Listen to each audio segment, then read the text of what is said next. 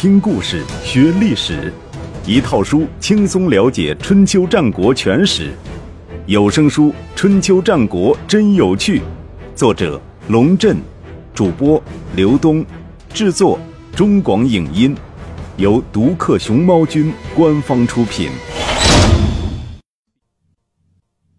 第九集，最高级别的以下犯上。弑君。公元前七一二年秋天的法许之役，是三巨头最后一次会面。同年十月，寤生不顾鞍马劳顿，再一次利用王室卿士的身份，联合国国讨伐宋国，并且获得了重大胜利。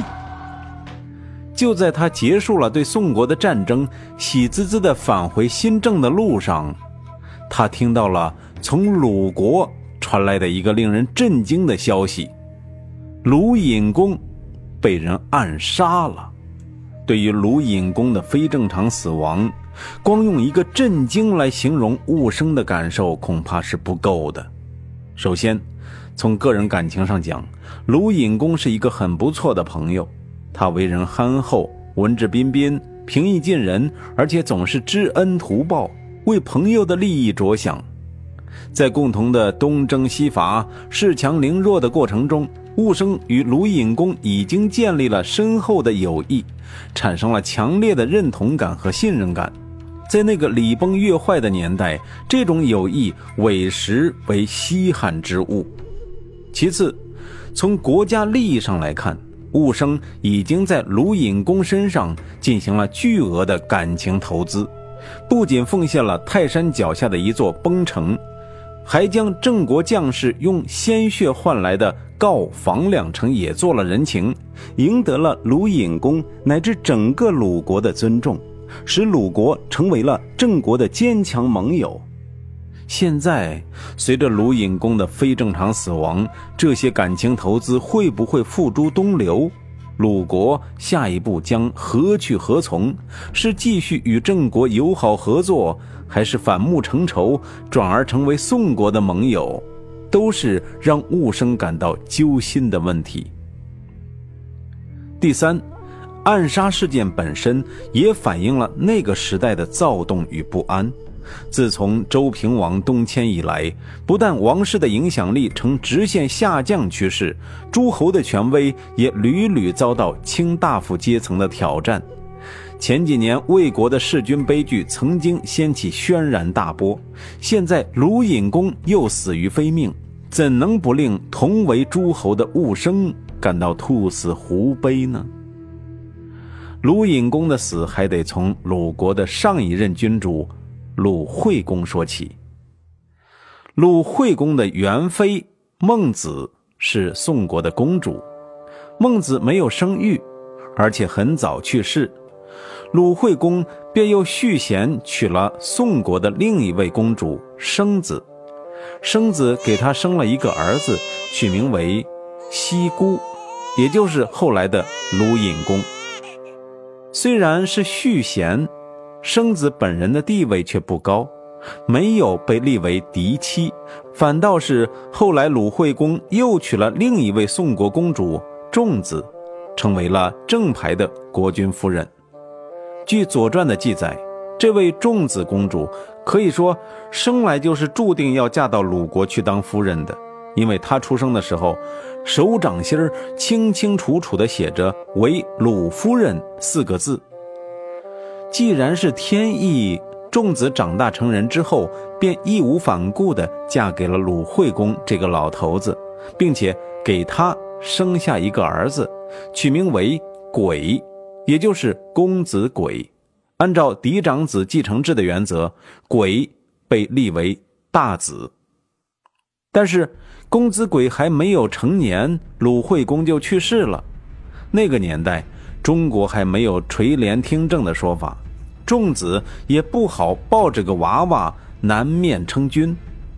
鲁国的群臣们商议了一下，从国家的利益出发，决定先立西姑为君，替公子轨代理国事，并且约好等到公子轨长大之后，再将君位奉还给他。西姑的身份有点类似于后世的摄政王，隐公是他死后的谥号，隐代表的含义是摄其政而不失其位。三国同盟讨伐许国的时候，鲁隐公在位已经十一年，公子轨也已经十四岁。按照当年的约定，还政于公子轨的事情，按理说应该提上议事日程了。但是，鲁隐公愿意按照约定奉还大政，退居二线吗？在一般人看来，肯定是不愿意的。一人到了年老色衰的时候，尚且频频出镜，不愿退出舞台，何况是万人之上的国君？大夫公子薨，也就是当年不听鲁隐公号令，擅自率军参与围攻郑国的那位仁兄，觉得这是一个讨好国君的大好时机，于是偷偷跑去找鲁隐公，向他提出了一个大胆的建议。请让我杀掉公子轨，您就不用考虑退位的事儿了。当然，公子薨这么做也是有条件的，那就是事成之后，鲁隐公任命他为鲁国的大宰。春秋时期，各国官制互不相同，大宰一职在别的国家也许并不重要，但在鲁国就是首席执政官，乃是一人之下、万人之上的重要人物。鲁隐公听了公子薨的建议，先是一愣，继而大笑。他对公子薨说：“这些年来，因为鬼还年幼，寡人才勉为其难代为摄政。现在他已经成年，我正打算尽快将君位奉还给他，因此早就派人在兔裘营造宫室，准备退位之后就去那里养老了。你说？”到那个时候，我再想去哪里看鱼，应该不会再有人指指点点了吧？公子轰讪讪而退，从鲁隐公宫中出来，他越想越不对劲儿，越想越害怕。如果鲁隐公将这件事儿告诉公子轨，等公子轨即位，还不把他整死？公子轰辗转了一夜。第二天一早，就来到公子轨的府上，对公子轨说：“昨夜国君将我召入宫中，交给我一个任务。什么任务？”公子轨冷冷地看着他。这位十四岁的少年与他那位憨厚的哥哥完全不同，眼神中总是带着一种旁人难以揣测的冷漠。他，他要我将您杀死，并许诺。我当大宰，那你为什么还来告诉我？公子鬼眼中掠过一丝惊慌，但很快掩饰过去。您是先君的世子，鲁国的君位本来就应该是您的。我不效忠于您，难道效忠于他？公子薨一本正经地说。这句话他说的如此义正言辞，以至于自己都深受感动，差点流出了眼泪。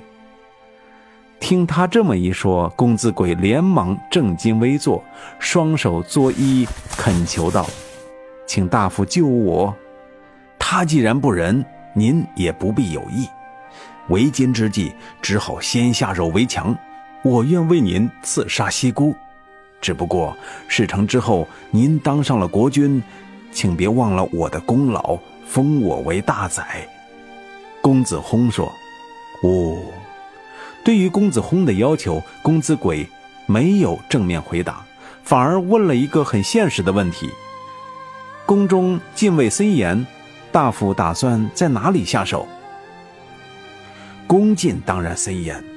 公子薨迟疑了片刻：“您想必也知道，每年秋天他都要出宫祭祀中巫。”在别人家里过夜吧，公子鬼常常一一到地说：“那就托付给大夫了。”原来，鲁隐公还在当公子的时候，鲁国与郑国发生过战争，鲁惠公派他带兵入侵郑国的胡壤，结果打了败仗，被郑国人俘虏，囚禁在大夫尹氏家中。鲁隐公以重金为许诺，买通了尹氏，并且在尹氏家族供奉的神奇中巫面前发誓，只要能够平安回到鲁国，一定在鲁国树立中巫的神位，年年祭祀。中巫是位什么样的神？史料没有任何记载。大约当年的名门望族都有古时流传下来的家族之神。中巫便是隐士的家族之神吧。鲁隐公在隐士的帮助下逃回鲁国，将中巫的神位也带回了鲁国。当了国君之后，仍然信守承诺，每年都为中巫举行盛大的祭祀活动。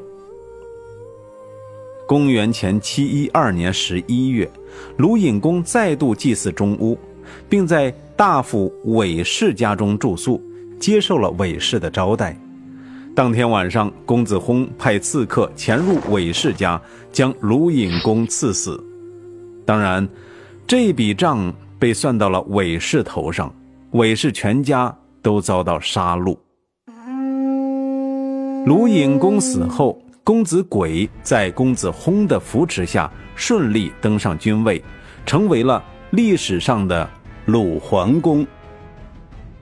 对于哥哥鲁隐公的死，鲁桓公没有任何愧疚之意，甚至没有按国君的礼节为鲁隐公举办一场像样的葬礼。但是，对于鲁隐公的盟友郑伯戊生，鲁桓公倒是毕恭毕敬。即位之后的第一件事儿，就是派人去新郑通报情况。要求进一步加强两国之间的沟通与合作，建立更加紧密的战略伙伴关系。鲁桓公为什么急于讨好戊生？因为他的上台并不光彩。鲁国朝野对于鲁隐公的真正死因都心存怀疑，大家虽然敢怒而不敢言，心里面却都不约而同地认为鲁桓公就是幕后真凶。在这种情况下，他急于得到王室和国际社会的承认，而郑伯戊生的承认显得尤其重要。另外，郑国和鲁国是盟友关系，如果他上台之后不及时向郑国表明自己的立场与态度，戊生必定会对两国的关系产生猜疑，很有可能利用其王室卿士的身份，打着为鲁隐公报仇的旗号，联合齐僖公。对鲁国进行武力干涉，这是鲁桓公最怕看到的事情。鲁桓公的巴结正中戊生下怀，戊生意识到这是一个坐地起价的好机会，于是派使者前往曲阜，一方面承认了鲁桓公政权的合法性，另一方面向鲁国人提出一个意想不到的要求：当年我国承诺在许田祭祀周公，一直未能实现。现在再次提出这一要求，请贵国务必答应。前面说过，郑鲁两国交易崩于许田，崩已入鲁，许田却一直赖着未交给郑国。鲁隐公在位的时候，武生对这件事绝口不提。等到鲁桓公一上台，他便用一种很委婉的方式提醒鲁国人：现在。该将许田移交给郑国了。有求于人的鲁桓公没法拒绝这一要求。公元前七一一年三月，两国国君在魏国的垂地举行了会晤，鲁国正式将许田割让给郑国，而戊生为了表示自己的大度，不但没有要求鲁国支付利息，反而加送了一双玉璧，作为与鲁桓公初次会晤的。见面礼。对于这件事儿，鲁国的史书是这样记载的：郑伯以币假许田，假就是交易。按照这种说法，许田不是郑国人主动要去的，而是郑伯用一双玉璧交换的。鲁国人爱面子，可以说是到了厚颜无耻的地步。鲁国人爱面子，郑国人就给面子。两国元首在垂地的会晤极其愉快，有甚于鲁隐公的年代。一个月之后，两国元首又在越地签订了和平友好条约，双方举行了隆重的盟誓，誓言是“与盟无享国”，意思是谁违背了盟约就不能享有国家。值得一提的是，在日本的战国时代，大明之间签署盟约，仍基本采用这一誓言，可见中国文化对其影响之深。同年冬天，雾生对鲁国进行了正式的国事访问，受到鲁桓公的热情款待。此时，距鲁隐公之死刚好一年，一年的功夫，昔日的朋友已成旧鬼。而蓄谋杀死朋友的人，又成为了觥筹交错的新朋友，这真是应了丘吉尔先生那句名言：“没有永远的朋友，没有永远的敌人，有的只是永远的利益。”就在这个堪称鲁郑蜜月的冬天，在郑国的宿敌宋国发生了一件鸡毛蒜皮的小事儿。这件事儿如果刊登在……一周刊之类的八卦杂志上或许很合适，但它竟然煞有介事地被记载在《左传》这样严肃的史书中，多少让人感到意外。宋华富都见孔父之妻于路，慕逆而送之，曰：“美而艳。”华富都既不姓华，也不姓华富，华富是他的字，都。是他的名，古人名字连读，所以称为华富都。他是宋代公的孙子，宋代公是宋商公的曾祖父，所以华富都是宋国的王室成员。论辈分，则是宋商公的叔伯辈。孔富家就是前面说过的大司马孔富家，和华富都一样。孔富家也是名字连读，字孔富，名家。这个人在历史上因为两件事而出名：第一，他的老婆很漂亮；第二，他有一位后人，名丘，字仲尼，也就是我们熟悉的孔夫子。华富都看见孔夫人，可谓是金风玉露一相逢，便胜却人间无数。后人无从得知当时孔夫人是否与他眉来眼去，但华富都已是三魂不见了七魄，以至于回家之后仍然衣带渐宽终不悔，为伊消得人憔悴呀。但是，他只能想，只能独自辗转反侧，不敢去找孔夫人，因为孔夫人的老公不好惹。是宋国的国防部长，手握重兵的实权派人物，深受国君信任的红人儿。但是啊，但是，孔夫人的诱惑力实在太大了。她的姣好面容和曼妙身姿，在华富都的脑海里挥之不去，有如醇酒一般被珍藏，而且偷偷发酵。一个月之后，公元前七一零年的正月。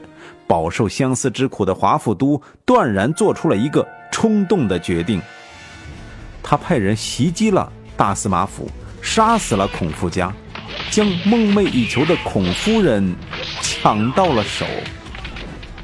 事情发展到这一步，就不只是一个八卦新闻，而是一桩政治丑闻了。宋商公得到消息，勃然大怒，色胆包天的华富都这才想起害怕。干脆一不做二不休，又带人杀入宫中，将宋商公也杀掉了。如果说鲁隐公之死曾经给雾生带来过一丝不安的话，宋商公之死带给他的则全都是重大利好。这件事发生过之后没多久。华富都就向郑国派出了使者，请求郑国将公子冯送回宋国，继承君位。使者同时也向雾生表达了结束两国之间的争端、睦邻友好的愿望。公子冯被送到郑国是公元前七二零年的事儿，至今已经有十年之久。因为有雾生这样一位强有力的保护者。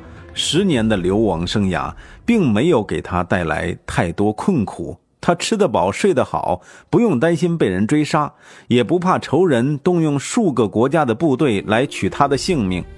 当宋国来的使者跪在他面前，举着群臣联署的文书，请求他回国当国君的时候，他反倒是吃了一惊，仿佛不相信命运会发生如此重大的逆转。他下意识地看了一眼自己的保护人，而雾生正一脸慈祥。如同老父亲一般看着他，他没有理会使者，反倒是跪倒在雾生面前，说了一句掏心窝子的话：“如果没有您，我又怎么能够苟延残喘至今？这次有幸回国，得以延续祭祀祖先，宋国世世代代臣服于郑国，不敢有二心。”雾生微微一笑。将公子冯扶起来，他相信公子冯此时说的是真话，但他也明白，真话是有一定的时效性的。别看公子冯现在感恩戴德，等到回国南面为君，能够在他物生有生之年臣服于郑国，就已经很不错了，还谈什么世世代代？公子冯回国之后。在华富都等人的拥戴之下，顺利登上君位，成为了历史上的宋庄公。同年三月，齐、鲁、郑、陈、宋等国元首在宋国的冀地举行了高级会晤。会晤的主题一是以成宋乱，也就是对宋国发生的弑君事件表示谅解，各国承诺不干涉宋国内政，尊重宋国人民的选择；二是。承认宋庄公继承君位的合法性，认可他为宋国的最高领袖。三是确立华富都在宋国的首席执政官地位。宋乱之所以成，原因是多方面的。第一，宋商公自即位以来，十年之间发生了十一场战争。从战争的起因看，主要是宋商公为了满足自己的一己私利。铲除公子冯，从战争的结果上来看，丧失辱国、失地、丢人，连年的战争使得宋国的人民疲惫不堪，早就无法忍受了。而孔富嘉作为大司马，对这些战争的发生起到推波助澜的作用，同样难辞其咎。这两个人的死，在宋国朝野没有引起多大的震动。大伙心里反倒是松了一口气，庆幸这连年征战的日子终于到了尽头。第二，公子冯原来就是宋穆公的大子，继承君位也在情理之中。再加上他在外流亡了十年，得到大多数人的同情。第三，在华富都的操纵之下，宋国花了大本钱对齐、鲁、郑、陈等国进行贿赂。用金钱收买国际承认，以鲁国为例，宋国送给鲁桓公的礼物就包括郜大鼎这样贵重的礼器。郜国是姬姓小国，很早就被宋国吞并，因此郜国的大鼎也成为了宋国的器物。公元前七一三年，齐、鲁、郑三国同盟讨伐宋国，郜被攻占，又成为了鲁国的领地。自古以来，鼎就是权力的象征。